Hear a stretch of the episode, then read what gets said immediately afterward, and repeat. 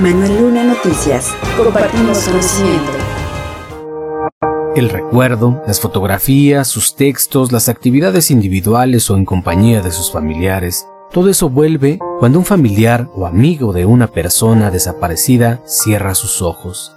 La tristeza les invade y el solo pensar que esa persona pudo ser un estudiante de excelencia, un profesionista destacado, una persona que contribuiría a la sociedad o el familiar que diera alegría a su familia, deja un nudo en la garganta, porque al abrir los ojos y al dar un paso y otro, y uno más en las marchas para exigir a las autoridades que actúen ante el incremento de personas que desaparecen y que nadie sabe de ellos, esa tristeza se convierte en frustración. A la gobernadora en específico, a la maestra Delfina, que no sea un Alfredo del Mazo, que reciba a las familias, que dé la cara, así como muchas de las familias votaron por ella, por, e, por muchas familias está aquí, queremos que se reúna con las familias de feminicidios y desaparición. Las acciones que realizan personas como Elizabeth Machuca Campos, presidente del colectivo Flores en el Corazón, el Día Internacional de las Víctimas de Desapariciones Forzadas, de tomar la iniciativa y celebrar una misa en la iglesia de la Veracruz en la capital mexiquense, en nombre de ellos, de las personas que aún no son localizadas y las personas que han sido localizadas sin vida, recuerdan la importancia de no olvidar y mantener la búsqueda de todas las personas desaparecidas pero no estarán en tranquilidad, porque hay millones de personas desaparecidas y no hay alguna cifra exacta, pues afirman, cada día desaparecen personas. Ante esto, solo el consuelo y la esperanza en la fe que escuchan durante la homilía por el misionero claretiano puede en parte confortar su pena. Quizás no podemos formular nuestras oraciones, vamos a mencionarlos ustedes mismos pronuncian, miembros de sus familias, sus amigos que lo recuerdan hermanos desaparecidos. Presentamos a Dios que encomendamos su vida, su espíritu en sus manos. Manuel Luna Noticias. Compartimos conocimiento. En reunión de trabajo de la Comisión de Gobernación y Puntos Constitucionales, los diputados integrantes de la misma aprobaron por unanimidad en lo general el dictamen para la nueva ley orgánica de la Administración Pública del Estado de México. Para su dictamen, la comisión recibió más de 160 propuestas de los grupos parlamentarios, las cuales fueron revisadas para establecer las bases de la organización y el funcionamiento de la Administración Pública Estatal y la ley quedó conformada con 68 artículos divididos en 5 capítulos, por lo que será este jueves cuando se pondrá en votación en el Pleno de la Cámara de Diputados.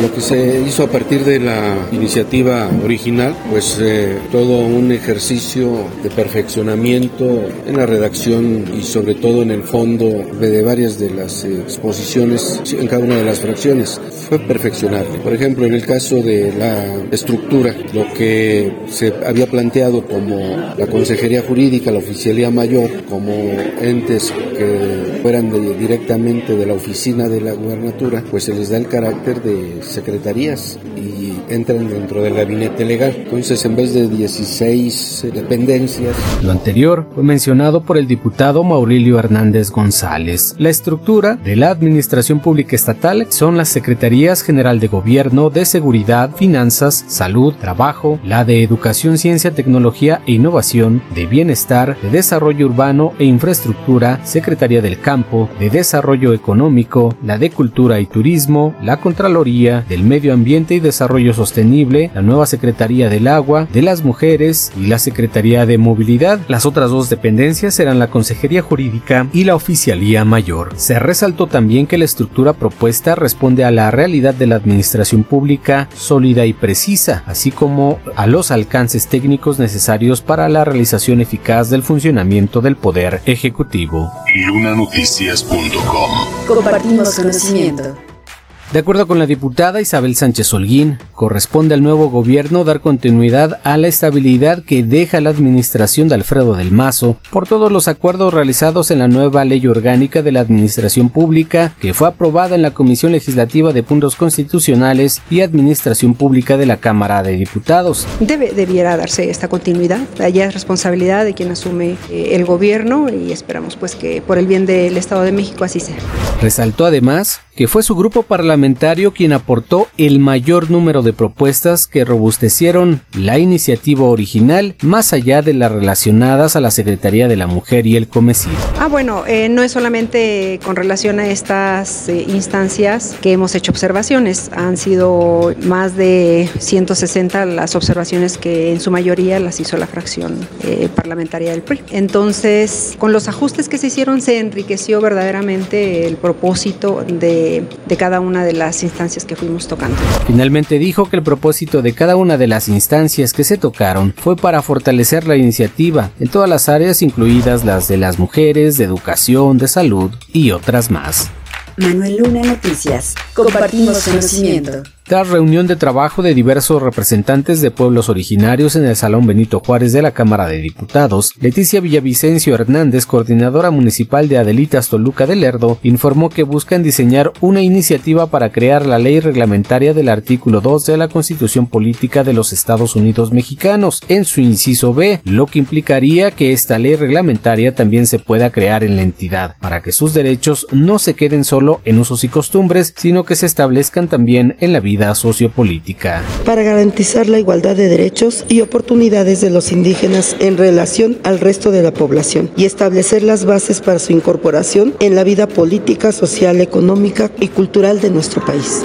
Y de igual manera, modificar el artículo 23 del Código Electoral para que permita dar apertura a las candidaturas indígenas. Cabe señalar que si bien todos los mexicanos tienen derecho a votar y ser votados, así como el reconocimiento de la autodeterminación de los pueblos originarios, y que se encuentra establecido en la Constitución, no existe su ley reglamentaria, señaló Villavicencio Hernández. Pero no establece que las constituciones y leyes de las entidades federativas establezcan las bases legales a través de las cuales los indígenas puedan acceder en igualdad de oportunidades que el resto de la población en la vida política, social, económica y cultural de nuestro país.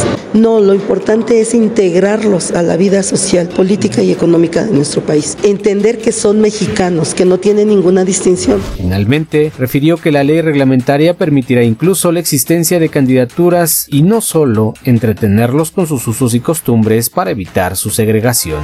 Manuel Luna Noticias. Compartimos conocimiento. Ante una nueva modalidad de robo de combustible como gasolina, el diputado Braulio Álvarez Jasso propuso en la Diputación Permanente tipificar el delito de que alguien cargue gasolina y se retire sin pagar. Hay una nueva modalidad de, robo que básicamente ha estado incrementando en, los últimos tiempos.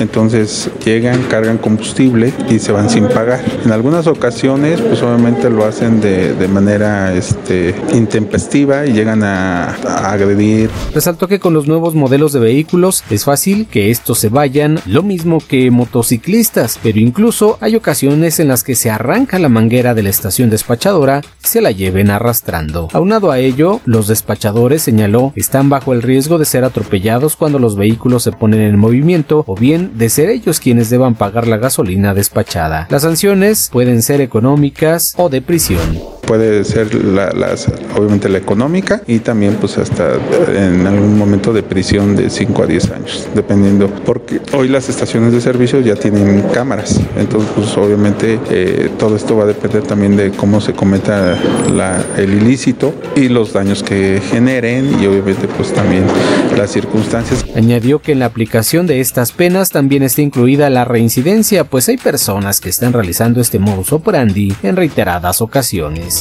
lunanoticias.com. Ya tienes conocimiento. Compártelo.